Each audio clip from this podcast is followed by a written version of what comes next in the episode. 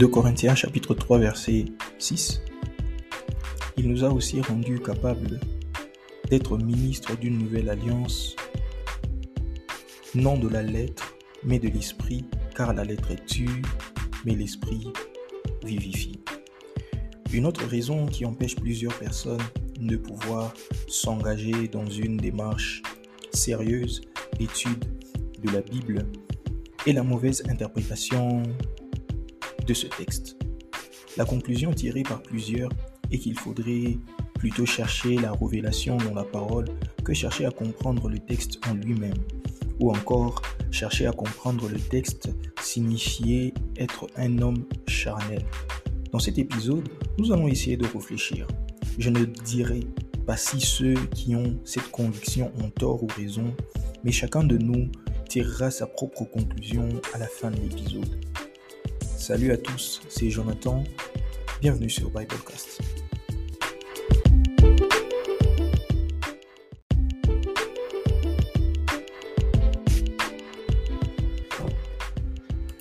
Ce que l'on devrait savoir, c'est que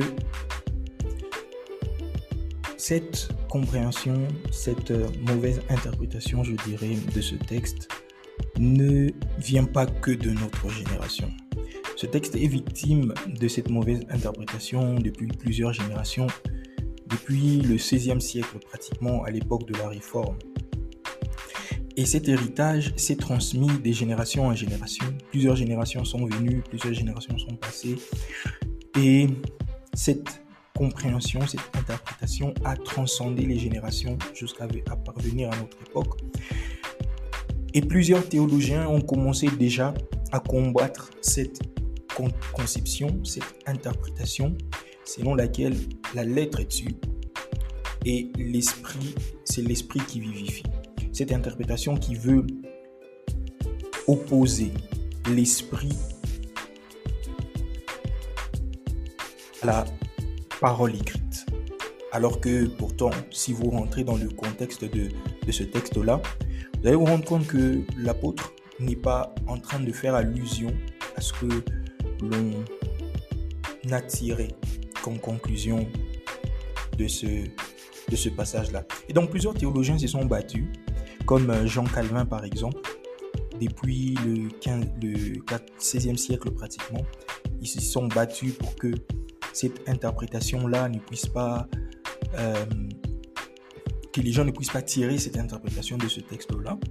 Et aujourd'hui encore, plusieurs chrétiens au nom de la spiritualité, valide cette interprétation-là, cette interprétation de ce passage, et mettent en opposition le logos, c'est-à-dire la parole écrite, et le rhéma, la parole révélée. Ce qui fait que l'on veuille à tout prix trouver l'essence cachée, la révélation derrière les Écritures. C'est vrai que la Bible est porteuse d'une révélation, mais tout n'est pas à spiritualiser. Et cette interprétation encourage deux choses. Quelqu'un me posera la question, c'est de quoi cette interprétation au finish? C'est ce que les gens tirent de ce passage. C'est la première des choses, c'est que la lettre tue, c'est l'esprit qui vivifie les gens comprennent cela et mettent en opposition la parole écrite de l'esprit. Et la première des choses, la première conclusion, c'est que l'on justifie n'importe quelle interprétation du texte biblique au nom de la révélation de l'esprit. Puisque la lettre tue, c'est l'esprit qui vivifie. Toute révélation que l'esprit donne de la parole a de l'an, a de prend les déçus sur l'écriture. Parce que l'écriture tue.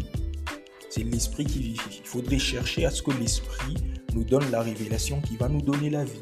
Parce que la parole en elle-même ne donne pas la vie. Si vous faites la première des choses, la première interprétation de ce texte-là. Et donc, on justifie n'importe quelle interprétation des Écritures au nom de la révélation. Et la deuxième des choses, c'est que l'on objecte une lecture directe et intellectuelle de la parole, en, la mettant en opposition à l'esprit.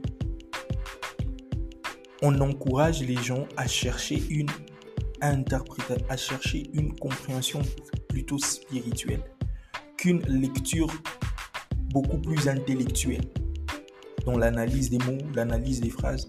Parce que la lettre dessus, on n'a pas besoin de lire de façon intellectuelle le texte biblique. On devrait par contre chercher une interprétation spirituelle des Écritures. Ce sont là les deux éléments de compréhension qui se sont transmis de génération en génération. Et aujourd'hui, dans notre époque, nous sommes dans le piège du logos et du réma. Cherche le réma. Et moi personnellement, je pense que cette façon de voir constitue également un obstacle à la bonne compréhension de la Bible. Pourquoi? Parce que tout d'abord, l'on va falsifier le sens naturel des Écritures. À la, recherche de toute interprétation spirituelle, on arrive à falsifier le sens naturel des Écritures. Comme je l'ai dit la dernière fois, certaines choses dans la Bible sont des choses naturelles. Et les auteurs bibliques n'ont pas écrit à des hommes savants, à des hommes spirituels.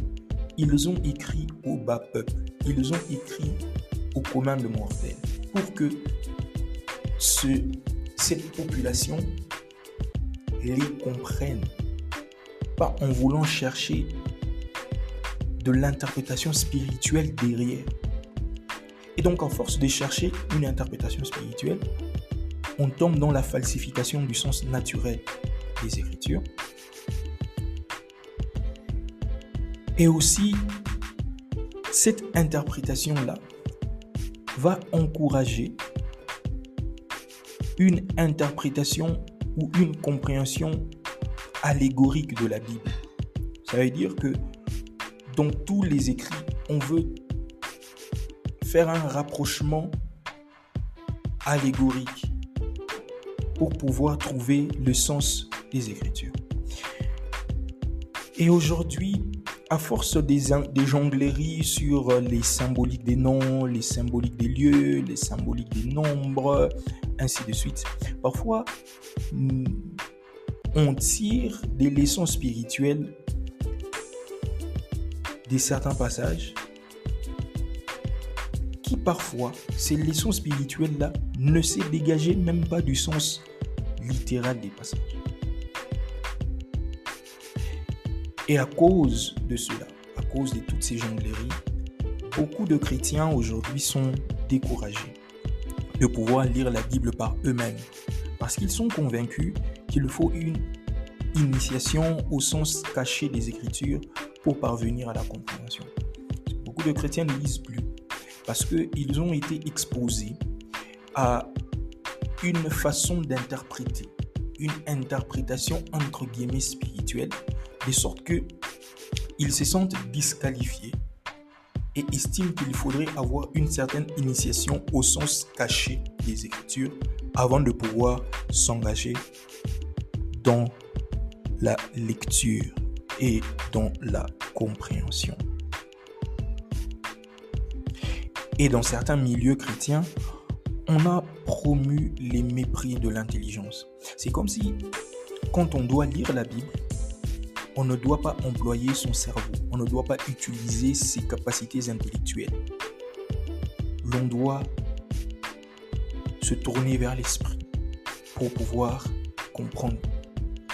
Pourtant, de, de base, la Bible, c'est un livre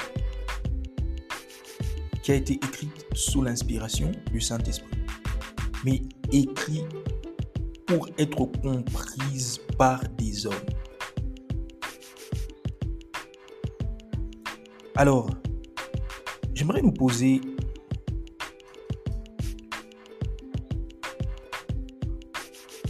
nous laisser avec quelques questions de réflexion pour que chacun de nous puisse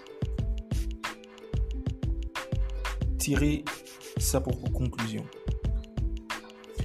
Avant que je ne donne les deux, trois questions, la première des choses que j'aimerais nous dire, c'est que Dieu, par son esprit, continue d'inspirer sa parole encore aujourd'hui.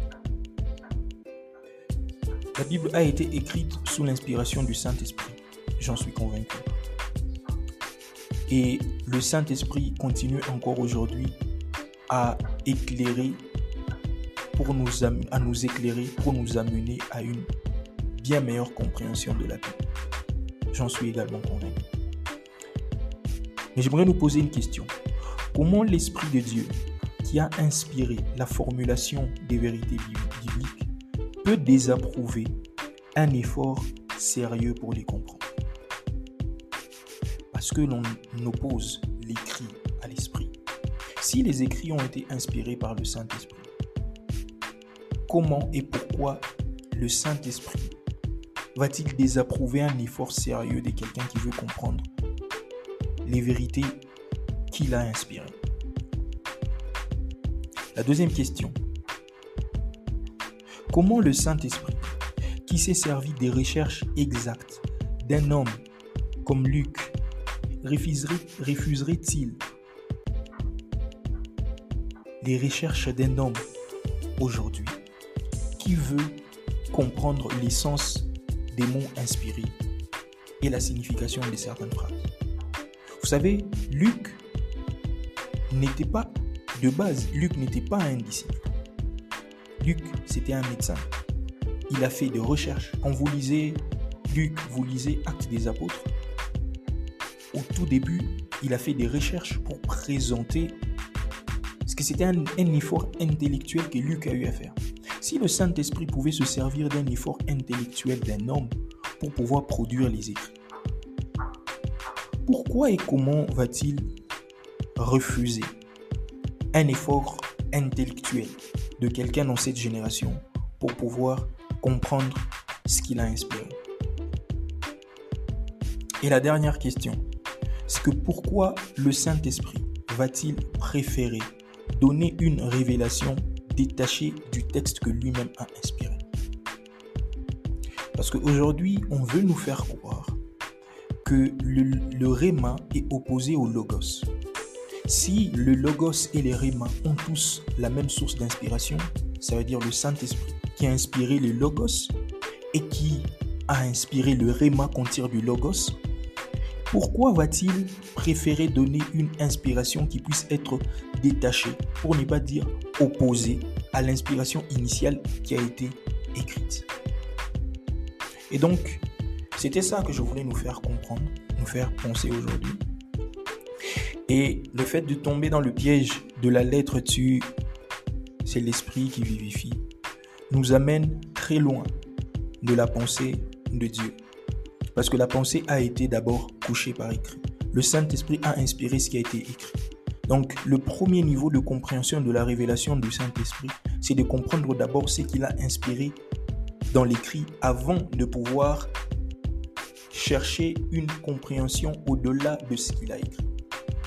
Ce qui a été écrit, le rima ne devrait pas venir devenir euh, une compréhension détachée du sens des écrits, parce que ça n'a plus de sens. Si le Réma vient expliquer ce qui est écrit, le Réma ne doit pas s'opposer à ce qui est écrit, parce que les deux ont la même source d'inspiration. Merci beaucoup d'avoir écouté ce numéro de Biblecast. J'espère que vous avez trouvé du plaisir à l'écouter. Dieu vous bénisse. Passez une très bonne soirée. À la prochaine. Ciao.